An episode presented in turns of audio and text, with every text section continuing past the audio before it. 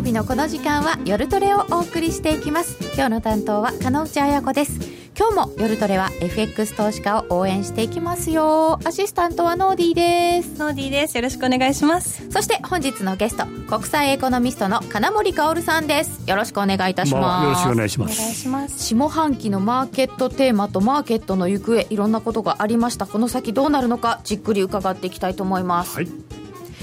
えー、さてツイッターで皆様のご意見ご質問受け付けております、えー、随時取り上げますのでぜひ番組のツイッターの方にお寄せください。みんなと一緒にトレード戦略を練りましょう。それでは今夜も夜トレ進めてまいりましょう。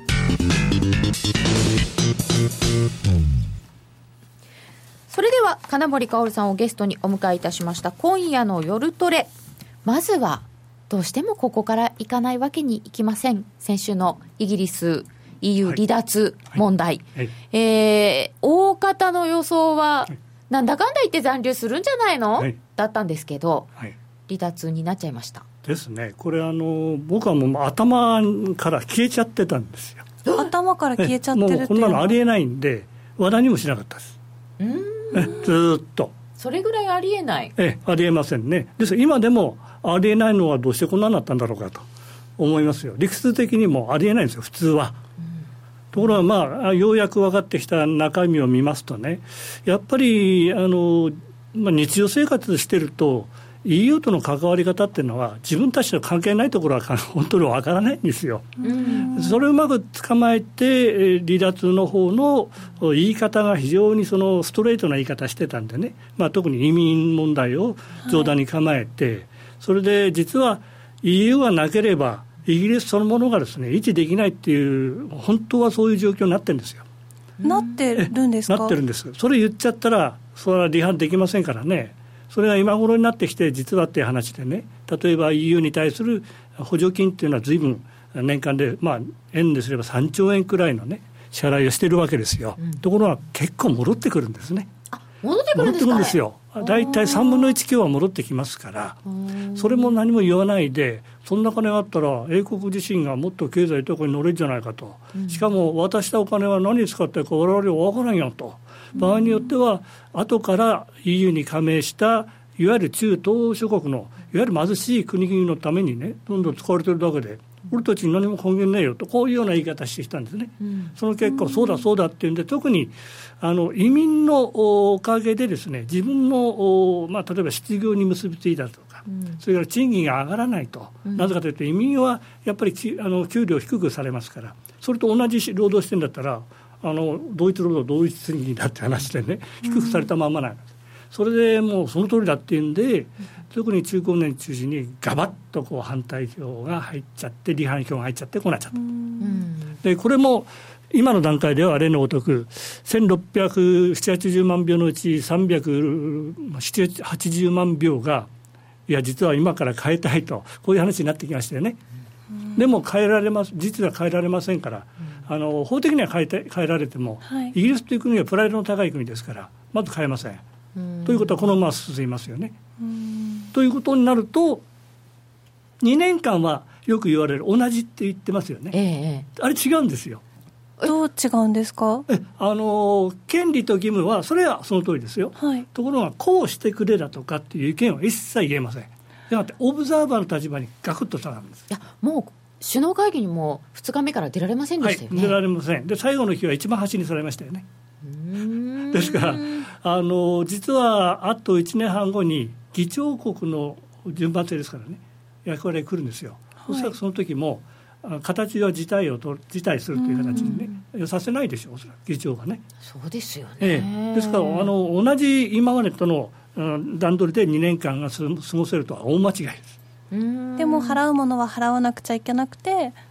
そうです。受け取るものも受け取ることはできる、まあ、状態が2年間続く。そうですね、新しい提案だとかは一切できないという話になりますね。であのいろんな取り決めやりますよね、EU の間で。これも結局、意見は一切言えないという形になりますから。EU もイギリスに出ていかれるのがそのあんまり嬉しいことじゃないので、ええ、こうイギリスに対して譲歩するっていうのはあんまりないんですか？もともと距離があったんですよ。EU あの大陸の方のね EU と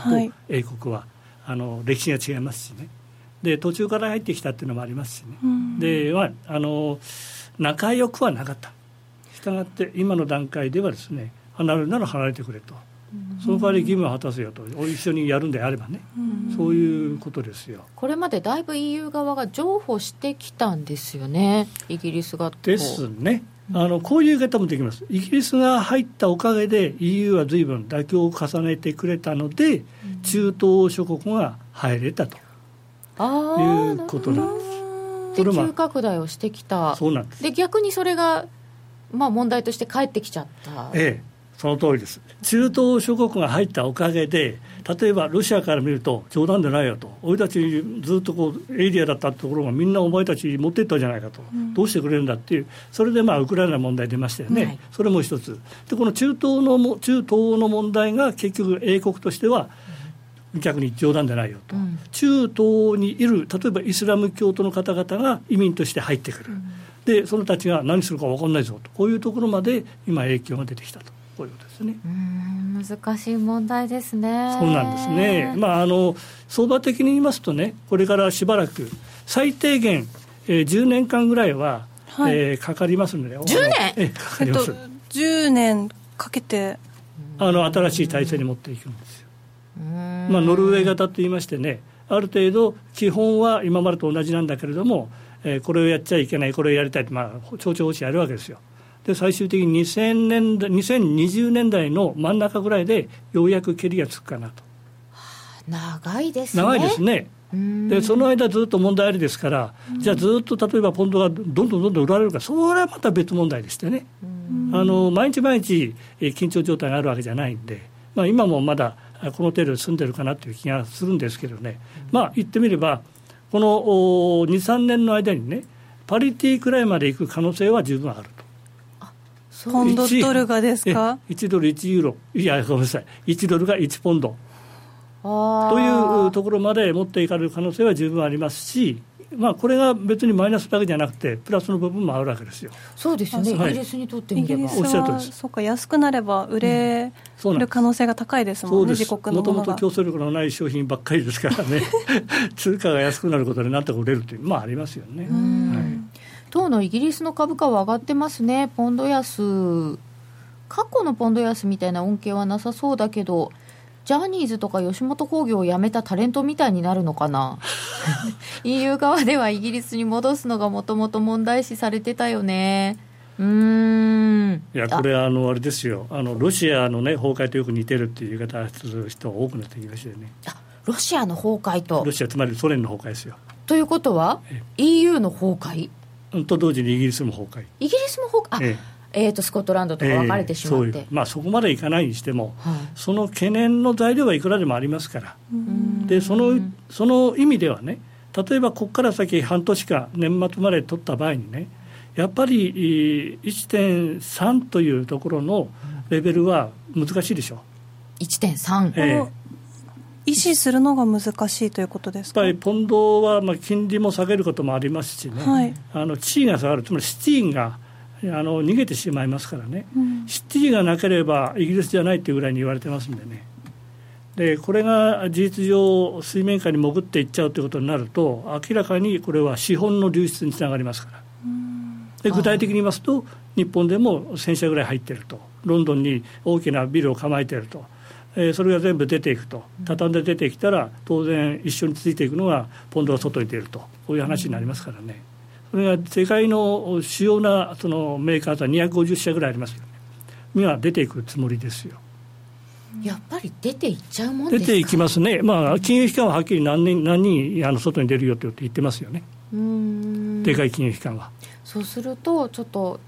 イギリスの国力として、ちょっと下がってしまう、ね、そうですね、と同時に EU もパワーダウンということになりますよね。で例のごとく場合によってはデンマークだとかスウェーデンといったところが、まあ、自分一人でも生きていけるぐらいの経常黒字を持ってますからね、そういう国が場合によってはという話になりますからね。うん。連鎖していく可能性もあるわけですよね。そで、ね。はい、そんな中でヨーロッパで、ちょっとあの銀行株の下落がすごく気になるんですけど、はい、ですね、これあの、シティの今言ったパワーダウンとつながっていることなんですよ。うん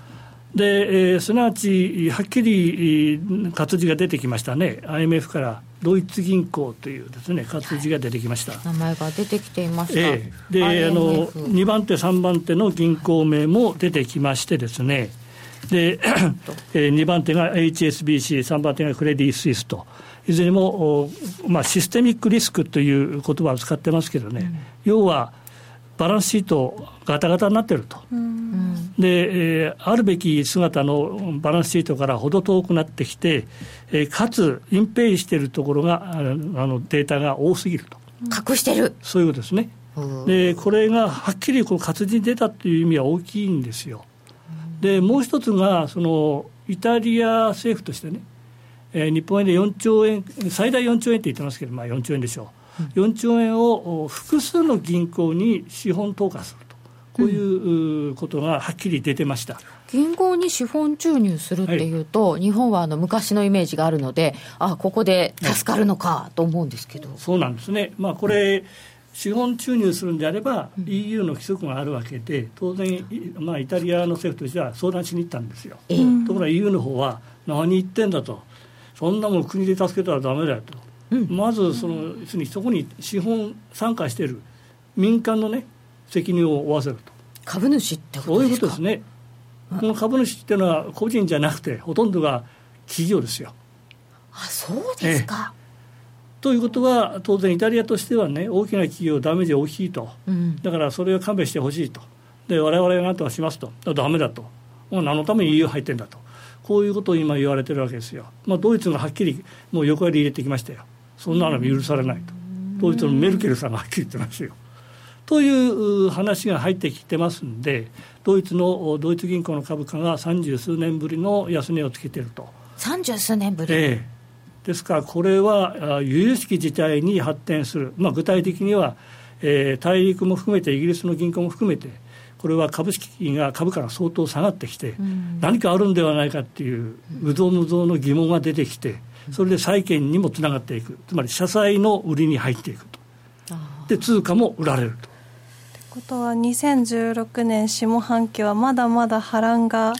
ありますね、まあ、これからまた次のこともあるんですけどね、次のことよ、はい、何ですか？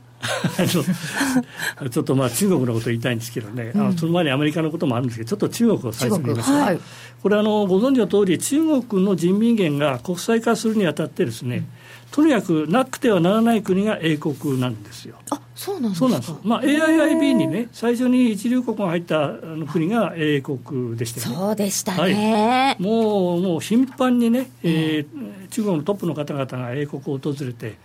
もう本当に仲がいい形になってましてね。ありましたね。はい。それで、まあ、シティをですね、あの自分たちのそのオフショア市場といいますか、誰でも人民元を決済だとか売買をできるというねそのための市場に英国のシティを選んだわけですよ。ああそうか、はい、それで具体的には今年の5月に確か30億ドルですよ30億ドルの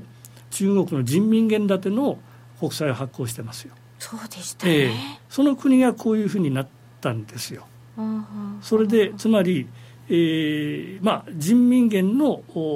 移動といいますかね場合によっては助けてくれるかもしれないというイギリスが、まあ、事実上消えてしまうと。この状況の中で人民元が今年の10月から SDR というあの IMF の特別平地権、はい、でこれを持つことができることになります。ただ、それにはあ完全自由化された、しかも国際化された通貨でなければいけないんで、うん、IMF はもうこの今、6月ですから、しきりに言ってるわけですよ。アメリカさんとも中国さんこの間戦略会議で話したんでしょうと。自由化に努力しますよと。早くやってくださいよと。いう中でね今中国で起きていることがいわゆるイギリスとの関係がまずくなってきたっていうんで市場がそれを早読みしましてね、うん、例えば通貨の先物でいけば売りスタンスのポジションで徹底的に今多くなってきてるんですよ。なおかつえー、今年の4、6、まあ、終わったばっかりですけどね、4月、6月の人民元の下げっていうのは3.2%なんですね。でこれは、えー、この3、40年の中では四半期的にいけば最高レベルの下げです。あそうなんですか、はい、これでも結構介入してるんですよ。介入はしてるんだけども、これだけ下げたっていうのは珍しい。へえはい、で、えー、じゃあ下げるんだったらね、介入するんだったら、使うお金いくらにもあるじゃない？ありますよ。それはあの外貨準備あります。はい、現在大体少し減ってますけどね、3兆1500億ドルぐらいの外貨準備あります。うん、でこれを使っていけばいいわけですよ。これを使って、はい、つまり人民元を買ってドルを売ると、うん、こういうディールをしていけばあ維持できるわけですよ。まだ余裕あります、ええ。うん、ところが中国自体に外貨建ての債務っていうのがありましてね、これが表側ですよ、表側は大体1兆5000億ドル。は。い、でどうも計算した結果2兆ドルくらいありそうだと。そうすると3兆数千億円しかない外貨準備これしかないと言っても世界最高ですけどね。外貨準備のうち仮に今持ってる外貨建ての債務を全部返済しちゃったら残りは引き算ですから1兆ドル強しかなくなってるんですよ。えこの外貨建て債務はすぐ返さなきゃいけないものなんですか？もちろんそれはあのロングランでもありますけれどもね、うん、あのいわゆる体力として測ってみたエコノミスト的な視点からすればそれだけのものを返さないといけないものを置いとかないといけないと、うん、そうすると使えるものはあと1兆ドルくらいしかないじゃないかと。実は半年ぐらいでもう8000億円億ドル8000億ドルですね。これぐらい使っちゃってるんですよ。あの介入で。介入に。そうです。だから1兆ドルしかもしないとすればねこれはやばいよと。持たないですね。持たない。ね。持たないから結論はどうするかというと放置するだろうと。人民元安を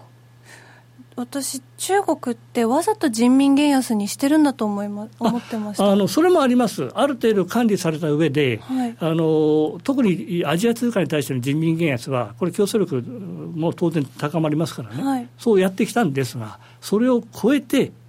あのオンショアとオフショアと2つ人民元があると、はい、でオンショアの方は、これはあの要するに中国人が自由に、中国人だけと言ってもいいですよ、あとは規制かかってますからね、はい、の人民元なんですけどね、でオオフショアというのは、これ、外国人向けなんですね。その外国人向けの人民元がものすごく売り圧力強いんですよ。でそれだったらあのオンショアの方はある程度人民元下げてもオフショアの方からあの下がってきてるんで、まあいいやと、両方下がってるんで、まあ、これはいいやと、今までそう感覚でいたんですけどね、最近、ここの3か月間ぐらい、そのオフショアからの人民元売り圧力、ものすごいんですよ。で、5月介入してるんですよ。280億ドルぐらいの介入してるんですけどね、持たない。だからさっき言った数字になってきてるんですよ、だんだん。日本はある程度こう円安がいいな、貿易的にはその方がいいなみたいなのがありますけど、中国の場合はこれは資本流出とか、海外から、えーと、直接投資してたのが抜けていくとか、そういう意味合いになるんですか？なおかつ抜けていくだけじゃなくて、もう投資してこなくなるという。中国に対しては。え今、それデータはっきり出てますよ。ということはね、具体的に言いますと、今直近ではあ1ドルが大体6.6元ぐらいですよね、6.65まで来ましたよね、おそらく7元くらいまで、今年の年末までに行くんではないかという見方が出てきます。じゃあその相手通貨は何だと言いますとはっきり円ですよね、円が買われ円が買われちゃうんですか？円が買われるんです。それはなぜかと言いますと世界的に今リスクオフですからね。リリスクオフの場合に買われるものはって言いますとね、まあ、円とドルとスイスフランがあったんですけどね。スイスフランはもうこれ対象外なんですよ。なぜかというと、もうスイスフランはあの中央銀行が盛んに介入してて、自由通貨じゃないんで、こんなものやったってしょうがないと、じゃあドルもあるじゃないか。いや、ドルはもう利上げしないっていうことになってますから、ある程度制限されちゃうと、ドルを買ってもね。円はどうだと言いますとね、ああれだけ IMF からもアメリカからも単独介入なんか一緒しねえぞって言われてる、これだっていうわけですよ。うんそんなマイナス金利なのに。ね、なんですね。ですから一番やりやすいと。でいやだって今103円台ぐらい入ってるんじゃないかと、まあ、これはよく言われるチャートの半値戻しくらいでね、それで精一杯そんなもんですよ。でまあ、新聞の書き方によれば99円丸1円つけたのはあれはあの薄明らの中で飛んだだけでね実際にはつけてないんだっていう方いらっしゃいますけれども私から言わせれば95円ぐらいは優にきますよ。ですか、ええ、あの出来高を伴って。そこは売り込まれちゃうっていう見方ですか？あの97円節目じゃない、95円節目じゃない、本当に節目だとすれば95円切った時でしょう。というのは、あの企業物価をベースにした購買力陛下ってなんですよ、ドルと円の。これは今97円。なんですね、それからいわゆるその消費者物価を基準にしても、100円ちょっと、101円2円、うん、ちょうど今、いいところまで来てるわけですよ、はい、何も買いにする必要ない、うん、で97円で見れば。そういうことですね。で実は、そのアメリカもその企業のその、まあ、あの物価ですね、はい、これを中心に見てるんです、今、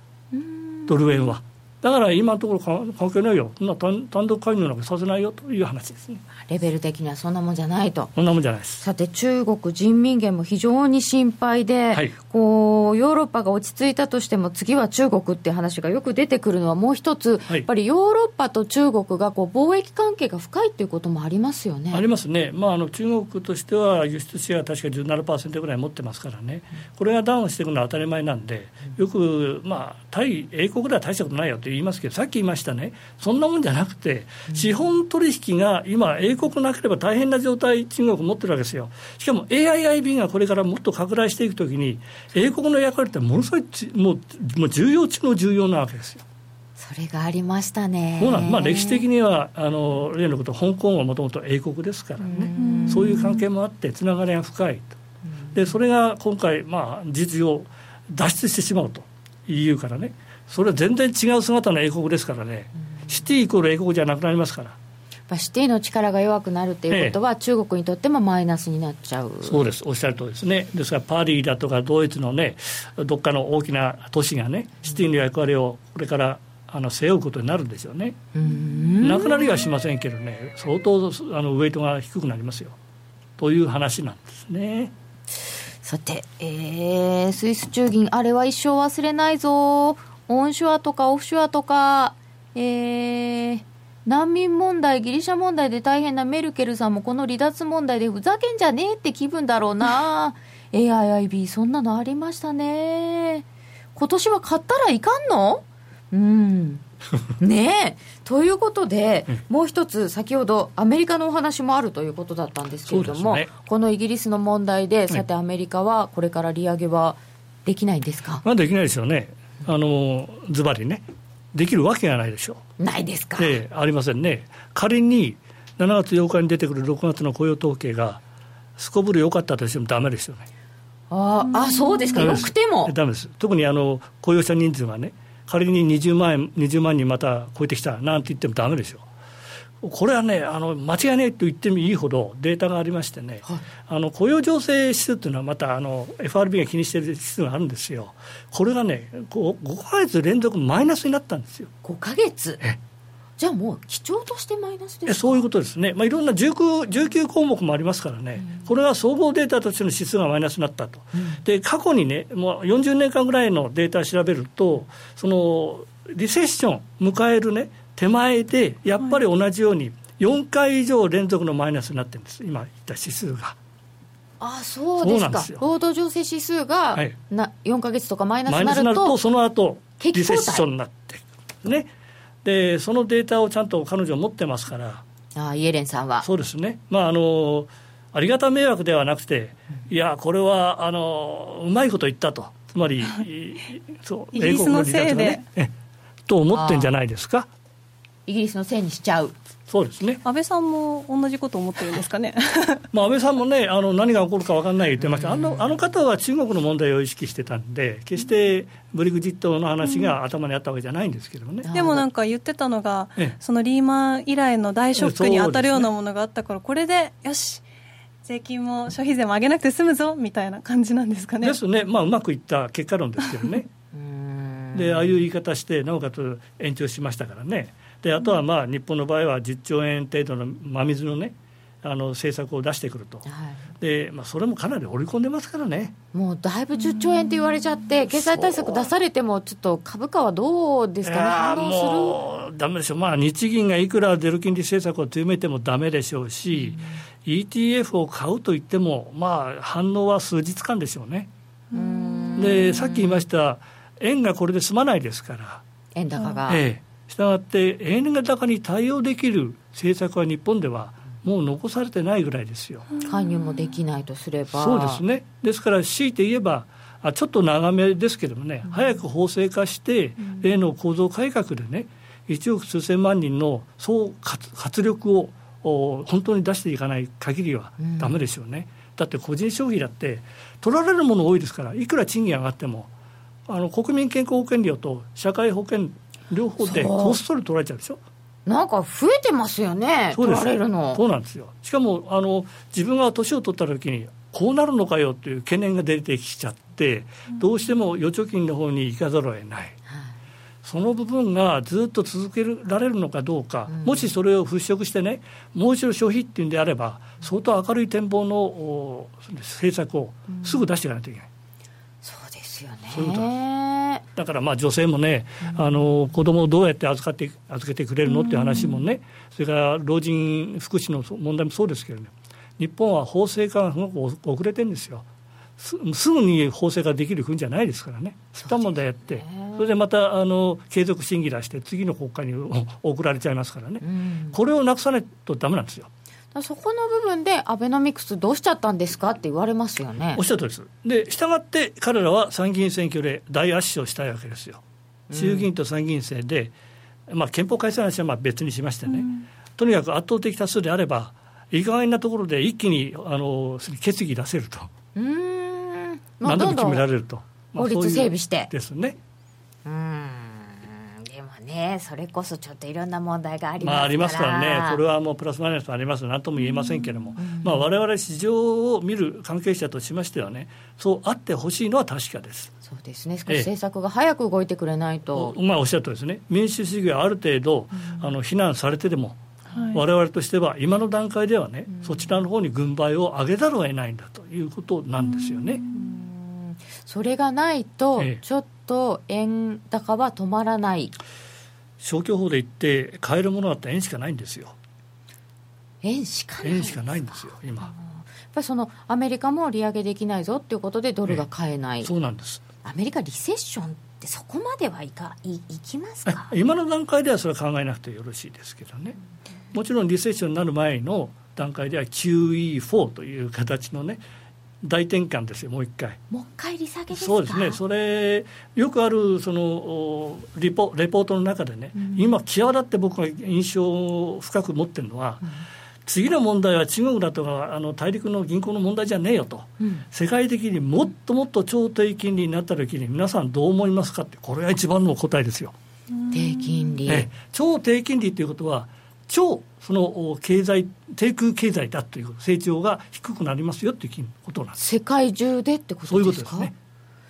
あなんか私たち生まれた時からそんな経済良かったイメージないのにまだ悪くなるんですかね？そうなんです。そこでねそこで生産労働の生産性という問題が出てきてこれさえうまくいけば一気にあの生産性を上げればなんとかなるよっていう意見が今出てきた、それが第四次産業革命なんです。ああ、そうですよね。えー、まあ、具体的に言いますと、前、ここでちょっと話したことあるんですけどね、あの年収10万円でも、十分に文化的生活できるようにしていくのは、第四次産業革命の本当の狙いなんです。うんあじゃあもう、なんていうんだろう、潜在成長率を上げようっていうんじゃなくて、逆に10万円でも暮らしが楽しいよ。おっしゃるとです。そういう新しい世界を作ろうというのが本当の意味の革命なんでね、第四次革命なんで、ですから原油価格が上がったら困るとかね、下がったら、えー、下げた方がいいとかっていうね、単純にそんな問題じゃなくて、エネルギー価格を徹底的に下げて、総コストを下げて、しかも生産性のものすごい高いもののその生産と製品とサービス、これを提供して提供していくのが第四次産業革命ですから。そんそんなことが本当に実現してきたら相場ってどうなっちゃうんでしょうね。いや相場は相場でありますよ、相場は相場でまた、どうしてもこれ比較がありますから、うん、どんな小さな差でもねそれは相場ですから。その小さな差でも大きな価格のね変動はありますよ。うん。でも今までのようにこうなんか物たくさん作ってとか成長率が良ければっていう感じで買える株とかじゃなさそうですね。ですね、もっとはっきり言うんだったら、第四次産業革命に貢献できるような、うん、えー、その企業の株を誰が最初に買っていくか、これが勝負になりますね。もちろん失敗したら元も子もありませんけどね。あそうですね、はい、それを選べる目があるかどうか。であの成功した場合に100倍、200倍ですからね。うん、そういう世界です、これからは。さて、アメリカは利下げするための利上げだったということもあるんですかね。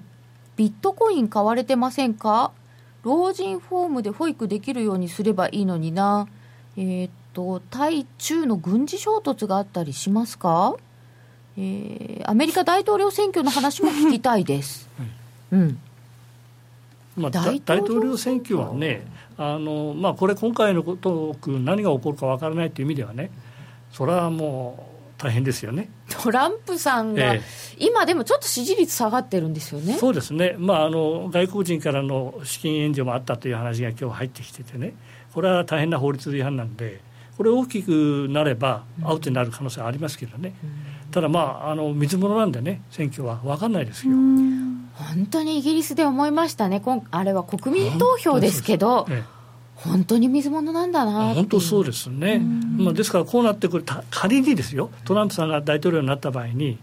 まあ、共和党としてはね、副大統領候補あの、まあ、適当な人物をね、押せ押せムードで、これをやらせろっていう形で言うしかないと思うんですよ。それで大統領あの弾劾して、それで辞めさせて、副大統領にさせると。そういう手もありますからね。実務能力の人を副大統領にしておいてっていう、うん、お前を援助する代わりに副大統領こいつをさせろと、しょうがないなっていうんでトランプは OK すると。でざまみたかってんで一気に弾劾裁判に持っていくと。大統領選の後ね。なんかで、ね、引きずり下ろされるって可能性、うん、なんか映画みたいな話も出てこないこともないです民主主義って何だったっけ？っていうことにはな、でも本当にそれこそ国民投票、民主主義ですもんね。なんですね、うん、あの理屈じゃなくてね、最初、本当に あのなありえない人ばっかりがね、でんぐり返しになっちゃってますからね。ですよね。これはまああのボリスジョンソンさんですか。あの方もありえないですああいうことは。ここれで出ないっていうんですからね。ね本当首相選。ええ責任どうなんですかね、あの方がこう離脱をリーダーシップ取ってやってきたんじゃない？まあ、ダニエル・トランプさんって言ってますから、髪型もよく似てるし、ね、確かに、すごいよく似てますよね。本当に。あの画面見ただけでね、単に人が違うだけで、あとほとんど同じじゃない ちょちょっと寝癖がひどくない方のトランプさんって言われてましたね、トランプさんもエリートですからね、その意味ではね、非常に頭がいい方でして、あの政策通ですよ。でもああいう形ですからね。そうですね、えーまあ、大統領選のことはこれあの断言できません、分かりませんけれどもね、中国との戦争あります。それはないでしょう、米中アメリカもオバマ大統領、あと何本もないですからね、そんなところにやるわけがないんで、米中関係はそんな悪くはないです、それはありえませんね。うん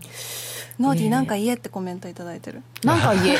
でもすごい気になってるというか、うん、あの、絶対円買われるじゃないですか。いつも何かあると、こう、リスクオフだ、リスクオフだって。でも、円も買っても、なんか、ねえって思ってみんなそろそろ買うのやめないんですかね、いつかって思うんですけど今、恐怖感持ってると思うんですよ、だって99円いたのは103円で一気にパッときましたでしょ、はいうん、この恐怖感はね、ちょっとまずいですよね、そう簡単には円買えない。投資家としては、ね、私、介入もいつあるかみたいなイメージ、単独ではできないって言われてるけど、はい、やっぱりさすがに97円、95円とか割ってきちゃったら、一気にこう戻す可能性もあるわけじゃないですか、はいはい、だからなんか、円ってそんなに買われやすいのかな？と。のかなって思って。あの背景的なね、はい、チェックポイントはあんまり強くないんですよ、例えば経常黒字にしてもね、うん、あるいは対外的にえー、純債券たくさん持ってるのは確かですけどね、うん、それだけでね、円が世界の最高の通貨とは思いません？でですから、リスクオフの時の条件は、全部消してしまったら円しか残らないっていうだけの話です、だって円だってもう赤字いっぱいで、なんて大変な国なんだって、なんか経済状況見たら、ギリシャよりひどかったじゃないかみたいな話なわけじゃないですか。ところが通貨の場合は違うんですよ。へえ。そこが面白いところでね、リスクオフイコール円買いだっていうね、一つの投資が出来上がっちゃってるんですよ、しかもだんだん強くなってきて真面目だからですかね、日本が。あのそのすごいどどんなに円の価格が下がっても、あんまり大きい、なんて言うんだろう。うん、わかりますよ。ことができなさそうっていうイメージがあって、いじめられっ子みたいな感じで。いじめられっ子。あの政治が安定してるし、それからとんでもない政策を出してくるっていうのはまずないんですよ。まあ、精精一杯日銀がね、あっと驚くぐらいなもんでしてね、あのゼロ金利政策もね、あれも2番茶ですからね。うん、そそう言ってみればあの、本当にとんでもないことを出してくるような日本の姿はまずないですね。そこは安心感それは想像できないですね。そうなんですね。ただ、現実には107円、105円、103円ってそれぞれ言葉をつけてね、これはもう絶対的な介入ポイントだとか、これ以上は日本が許されないとか言っていうエコノミストいっぱいいたんですけど、全部それあの飛んでしまいましたよね。そうですよね。ええ、あっという間にあの何もしないで99円いっちゃいっちゃいましたからね。であれは本当に薄いところでつけた値段だからっていうお話もある、はい、ということなんですけど、あの米株のあのフラッシュクラッシュがあった時に、はい、あの時も特別なことだって言ってたんですけど、はい、結局後になってつけるんですよねその値段。そうなんですよ。今度は落ち着いてつつけますよ。ですかね、ええ、だからその時にあのまあ円買わな買えばよかったなという、まあ、結局そうになるんですけどもね。でも心理的に今買えないですよね。買えないですね、えー、と思いますね、ね。ごめんなさい。どのタイミングが来たら買えますか？円をみんな逆に。もし買うんでしたらね、はい、僕だったら103円台。今。じゃあもう今そろそろ。そろそろ。102円台今後半ですか？今102円の66銭、はいはい、103円台だったら買いますね。あそうですね、はい、今そういう環境です。ドル円は103円台乗ったら売りかなっていう感じですね。でポンドがまだ下がる。パリティぐらいもあるかもしれない、うん、まあ今すぐじゃないですけどね、うん、こんなもんじゃ済まないですよポンドはねもうとにかく資本率はっきりしてますからね、だから1.51ぐらいまでありましたね、ポンドは一時、ちょっと前までね、あっという間でしょ。そうですよね、ですから今、旅行した時にね、1か月前に旅行した人、別の国に来たんじゃないかと思うぐらいでしょ、あの時160円近くあったものが、今、130円のところでしょ、ね、えらい違いますよ。去年200円ぐらいあったのにね、みたいな、ね。今、旅行するには、あるいは何か買うにはいいかもしれない。おっしゃるですね。いい方にも少し考えたいと思いますが、はい、あの今日は中国、それからアメリカ、欧州のリスクについてたっぷり伺ってまいりました。金森薫さんでした。どうもありがとうございました。ありがとうございました。毎日書道会常任顧問書家関口春宝さんの教養としての書道ではただいま受講生を募集中。ビジネスに教養に国内外で活かせるコミュニケーションスキルに改めて字を学び墨と筆で書くことを通して書をあなたの自己表現の手段にしていきませんか？お申し込みお問い合わせは「ラジオ日経大人の書道」をインターネットで検索。ホームページからどうぞ。気になるレースが今すぐ聞ける。ラジオ日経のレース実況をナビダイヤルでお届けします。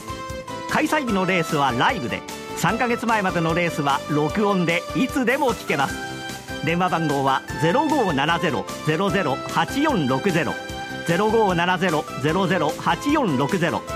0570おお走ろうと覚えてください。情報料無料かかるのは通話料のみ。ガイダンスに従ってご利用ください。教えて。高野さん。教えて、高野さん。さて、夜トレガールズのリアルトレード対決はどうなっているのでしょうか？しょうか？しょうか。ノーディー、どうなりましたか？私からです。今ちょっと、今、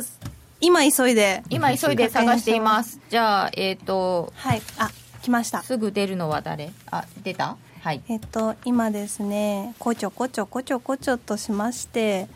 3万2500円ぐらいにいます、うん、今日ですね150ポイント取れました。すごい。で？でもあポンドです。ポンドやってた。はいあのポンドのえっと、月曜日はまだスプレッドかなり広い状態が続いてたんですけど、うんうん、今ちょっと落ち着いてきてって言ってもその通常よりはだいぶ落ち着きました、ね、はい、広いですけど、かなり落ち着いてきてで値動きの幅もかなり大きいのでだってもう今興奮してかなりって4回ぐらい私言ってますもん。ポンド円ポンド円ですね。あのー、ポンド円でやってます。最初ドルでと思ったんですけど、はい、ちょっと慣れ親しんだ通貨ペアで行こうと思って。慣れ親しんだ。ただあのー、持つポジション自体は1000か2000通貨ぐらいずつで持ってます。150ポンド150ポイ,、はい。ポイント。ポイント。本日ポンドになっちゃった結構ずっとあの緩やかに上がってたんで、うん。ずっと切れるタイミングを探してたんですよ。時間足であの、ま、MACD 高野さんいる時にね MacD って言わないんですよ私。いや言ってもいいよ。言ってもいいよ。MacD の 時間足で、あのちょっと私の見てるのが切れるというか割っていい感じになるのを待ってたら今日、えっと、昨日の夜から明け方にかけてがちょうどそれぐらいだったんで137円の中盤ぐらいからちょこっとこう打ってみました。いいとこじゃないですか。やっと。はい。高っていう感じです。そろそろポンドも入っても良さそうな感じにそうですね、あのまあ、ただ、もちろんまだなんかね、変なニュースが出て、すごくボーンと飛ぶっていう可能性は残ってるんで、はい。そんなに大きなポジションは持たない方がいいと思いますけれども、あのまあ、そうですね、一時だから、それこそその当日はポンド円30ポイントとか50ポイントがスプレッドだったんですけど、まあ今は大体2、3ポイントになってきてるんで、まあ普段よりはちょっと広いですけど、ほぼ普段に戻ったから、大体スプレッド見てもらえれば、あのスプレッドが普段のスプレッドになってるっていうことは、それだけ流動性があるっていうことなので。はい。そのように日曜日のセミナーで伺っていたので、私も月曜日からスプレッドを一生懸命見ていたのですが時々広がるんですよねまだ、そうですね、はい。それは銀行サイドがそういう感じになってますね、まだね、やっぱりちょっとね、特にこの時間っていうか、ロンドン時間がはい。やる気ないなって感じなんですよ。ああそうですか。もう、まあでもね、あのいいこそのと聞いたやってる人の気持ちを察するにあまりあるというか、まあ、相場もこんなだし、っていうか、俺、来年どこに住むの？みたいな、ロンドン時間はね なんかこれより先になんか身近な心配があるとそうそうそう、いう。か生活どうしよう？みたいな、このトレーダーさんもトレードしてる場合じゃない。そうそうそう、で、なんかいろいろニュース出てるじゃないですか、また何百人削減とか、何千人削減とかね、で、あれ、銀行ってすごいずるくて、なんか理由があると、すぐリストラ、リストラして、こう、普段こうなんていうのかな、切ろうと思ってた人を一気にそこで切るんですよね。なるほどね。大義名分が立ったみそうそうたいなそう。そうで半年ぐらいするといつの間にかまた人数元に戻ってたりするんですけど。そうなのか。ポンドガールゆきなちゃんはどうしてましたか？あのもうちょっと週の初め下がるかなって予想してたんですけどその金内さん言ってたみたいにスプレッドの幅が結構開いたりしてたんで、怖くて、うん。火水木金はちょっと見てます、うんうんうん見てました、はい。まあ、でもその怖いっていう感覚大事ですよ、それがあのないとあの怪我する。そうですよね、はい。これだってこんなこんな妙な妙なというか、妙です。とんでもない動き方したのは初めてリアルトレードで出会ったんだよね、しかもポジション持つと本当に反対に行くんで。本当に本当に？それは何か別の理由があるかもしれないけど。体に別の理由もあるかもしれない。ただねあの本当に今回みたいな相場あのある程度事前にこういうことイベントがありますよって分かっていてその分かっていたことが、まあ、起こってこうこんなになるっていうのはなかなかないですね。ですよね、普通リーマンショックにしてもプラザ合意にしてもあのソロスの時の92年のポンドにしても、あの突然降って湧いたような話ですから、ね何月何日に何週がある？が明けたら大変なことがあったみたいなのが今までのショックですもんね。今回はねそうそう。事前にも何ヶ月も前からこの日にありますよって言ってたことがあっただけなので、いやそう考えたら本当すごい話ですね。しかも2つに1つしかない結論のうちの、ね、1つが出てるだけなのにこんなになったわけだからすごい。27円も動くえー、じゃあリサちゃんはどうでしたか？はい、私は週の初めは少し見ている感じで昨日今日あはちょっと少しポジションを持ってトレードさせてもらってえっ、と300円ぐらいかな。プラスあおー。プラスのあの先週？先週先々週からは、あの増えて今まだ3万円にはいってないんですけど2万9600円ぐらいに戻った。戻って。よく今週コツコツ積み重ねられたってそう持いうてるポ感じですよね。ジションが1000、2000、3000っていう感じなんで、300円っていうのも実はかなり動いてるんですよ。ドル円とポンド円、やっぱりポンドかちょっとちょっとダメなんですけど焦りもちょっと出ちゃってあのー、そのなるべく3万円に早く戻りたいのよね。なので、それで一番早く動くの、あの、取り戻せるのが、あの、まあ、そ、うん、ポンドなのかなっていうので、ちょっと、そこにもう入っちゃったんですけど、でもやっぱり、ポジション持った時は、ビクビクビクビクしてて、すぐに。なんか気が気じゃなくなっちゃう、なんかちょっと根のまあ、やっぱりちょこって飛ぶ時とかもあるから、うん、そういう時にはあって なんかあの落ち着いて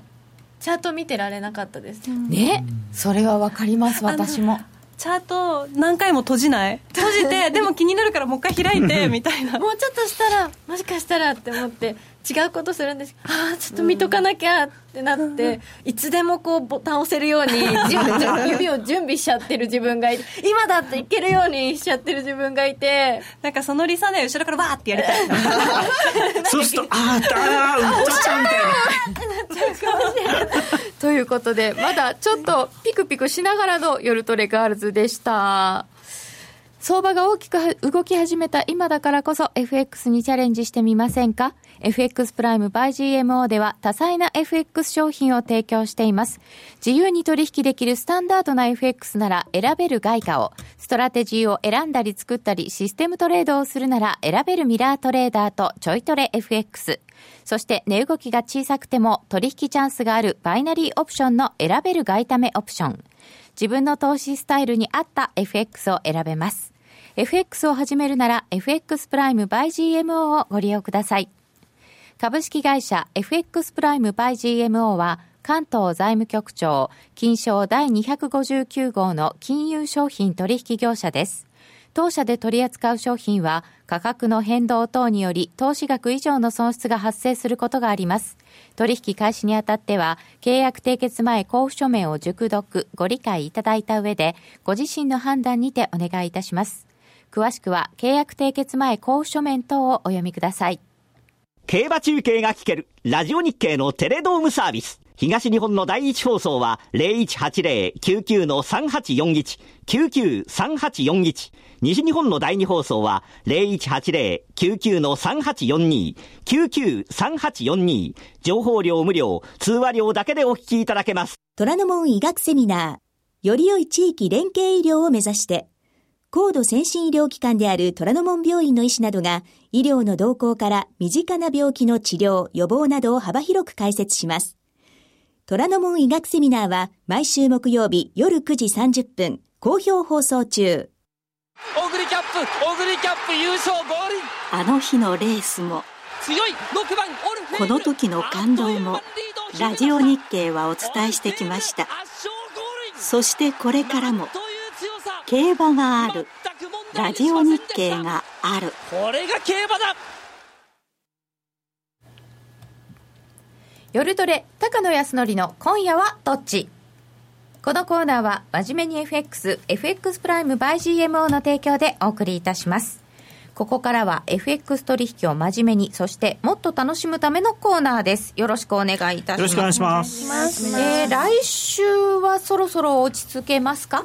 来週ね、雇用統計なんですよね、あとね、月曜日があの独立記念日でアメリカがお休みなんですよ。なので、今晩はあの、今夜はどっちと言われても、今日のニューヨークはロングウィーケンド前なんで、あんまりやんない方がいいかなっていうのはちょっとありますね。そうですよね、債券なんか、はい、半トンですもんね。そうですね。やっぱり独立記念日は非常に大事な日日なんでね、イギリスの独立記念日は6月23日になったらしいですけど、インデペンデンスデーって言われてますよね。いやだただね、ちょっと雲行きが怪しくなってきましたね、なんかどうなっちゃうのかなと思って。あのあのボーリス・ジョンソンさんが出ないボリスはね、なんか敵前逃亡とか言われてますけど、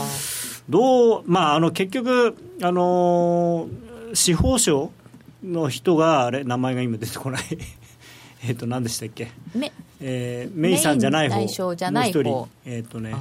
そこまでまだ覚えていないんだな。あれ名前覚えてたボリスで精一杯な私たち、はい、あの司法司法省の人が結局ボリスと組んで反対派の人ですよね。反対派じゃない離脱派の人。組んでずっとキャンペーンをやってたんですよ、でしかも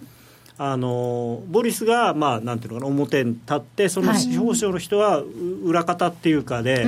でやってたのになんか知らないけど急に裏切られたっていうかそそうなんですかあの司法省が先にあの俺が出るとか言い出しちゃったんですよね。それでボリスが「えー?」って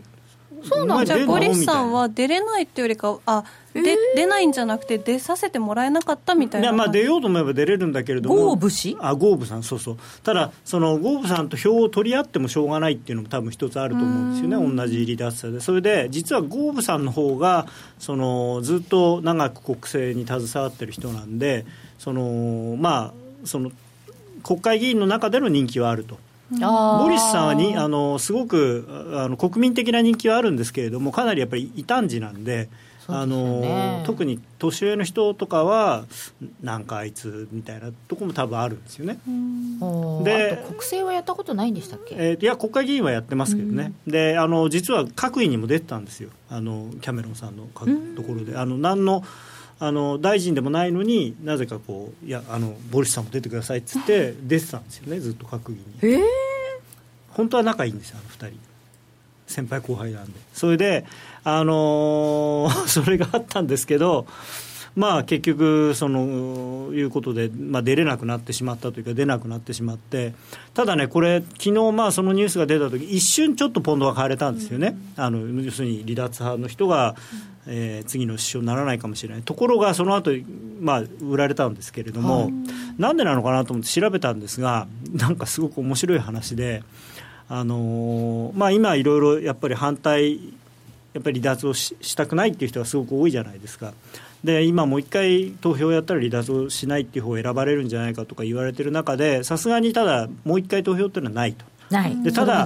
法律的な、うん、あの縛りは特にないんですよね、はい、ただあの、キャメロンさんが首相の立場でこれをやりますと、でやって、結論が出たらそれに従いますって言ってやった約束はあるんですけど、うん、でそこまで約束をして、ちゃんとやったその国民投票の結果を、なんていうのかな、悪い言葉で言うと、それをひっくり返して、いや、やっぱり残留の方がいいから残留にしようって言えるのは、多分ボリス・ジョンソンぐらいだろうっていうそういう評判だったらしいんですよ。彼ならそのぐらい無茶なことはできると。もともと悪い言葉で言うと彼はポピュリストっていうことで今評判になってるのでその大衆がそれを支持するんだったらボリスはそれをするんじゃないかっていうところがそうじゃなくてゴーブさんとかあとあのメイさんとかは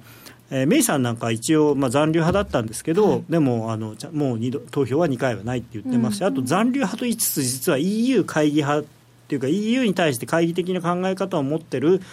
議員の一人なんですよね彼女は。だからあのでゴーブさんの方は筋金入りの離脱派らしいんでだからもうその2人のどっちかだともう絶対にもう離脱に行っちゃうと。戻ることはない。ないと。でボリスだったらなんだかんだ言っていや俺が主導したんだから俺がなしっていやなしなんだみたいなね そういう無茶なことを言っても許されるようなキャラだと。でちょっと一縷の望みを持っていたのがこれはだめだというふうになったみたいなんですよね。というような情勢も考えると、はい、えー、今夜はどっちは言いにくいただね、ちょっと情勢と非常に僕、矛盾してるんですけど、まあ、ちょっとユーロ円買ってもいいかなと思ってるんですが、ユーロ円買う？単純にチャート、はい、時間足のチャートとかで今、綺麗なサポートラインが引けるからっていうだけなんですが。1時間足でいいですか、はい、これ映してもらっていいですかじゃあ。1時間足にするとすると、はあはあはあ、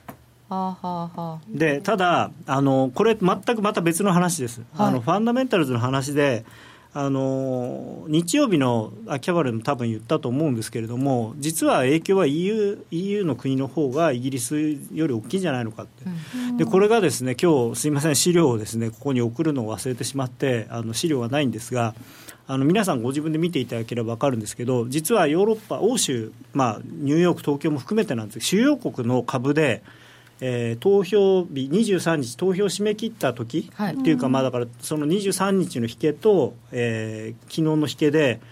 プラスなのってイギリスだけなんです。FT だけなんです、ひどい。FT, そう。FT は 2. 点何パーセントプラスなんです。それであのまあニューヨークとか東京もだめなんですけど一番ダメ、まあ、ドイツとかフランスもだめ一番だめなのがイタリアとスペイン、うん、ギリシャでこれは何を意味しているかというとやっぱり EU っていうのが少し枠組みはやっぱり今のままではいられないだろうと。でイギリスはやってはっきり離脱っていうとあの形を取りましたけど他のドイツとかフランスとか他主要国ももうちょっとどうしようかって思ってる段階でこれ以上要するになんていうのかな支援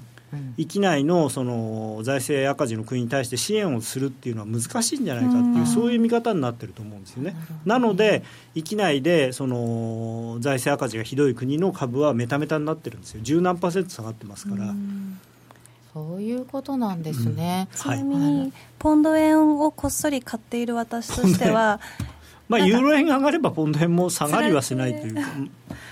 ちょっとただね、ただね、ポンド円はね、これ、あのー、それこそその昨日ノーディが売ったところで、サポートラインを一回切れちゃってるんですよね。切れて、ちょっとでもあのうまい具合に下がってくれなくて、何回か走るかなと思って走ってくれなかったんで、つい買い始めちゃったんですけど、まあ、ただあの、135円の8590のところが今、サポートになってるんで、はい、そこを切れなければ、まあ、昨日の高値、138円台の80ぐらいはあるかもしれないですね。まあ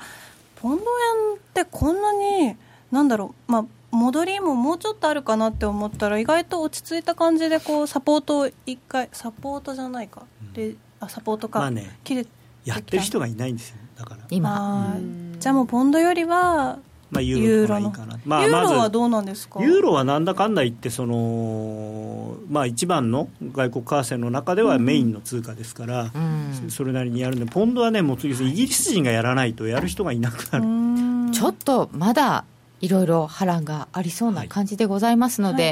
い、ユーロ円でユーロ円を今夜は伺いました。はい、はいあでもニューヨーク休みなんで月曜日気をつけてください。そうですね。ワンウェイになりやすいものすごく、ね、っていうかあの、うん、最後尻つぼみになってなんか誰もいなくなったみたいな。そして誰もいなくなったみたいな、うん、いいところで切ります。はい。高野康則の今夜はどっち？このコーナーは真面目に FX FX プライム by GMO の提供でお送りいたしました。さてユーロポンド上がってきてますねドル建てなら違うだろう、あのー、イギリスの株価はこうで、日本は全然戻ってないっていうと、ドル建てだったら違うでしょって話が結構くるんですけど、株価って、あのー、例えば FT を、あれは指数ですから、ドル建てとかにしませんよね。まあ、あのドル建てにする見方もあるんですけれども、はい、基本はやっぱりその、まあ、指数が大きくなった、ちっちゃくなったっていうのは基本だと思いますね、ただ、日経平均なんかはもちろんドル建てで見た方がいい場合もあると思うんですよ、でそれはなぜかというと、日経平均取引している人の半分以上は、アメリカ人というか、海外の人なんで、彼らの懐はどうかという。というのはありますね。はい。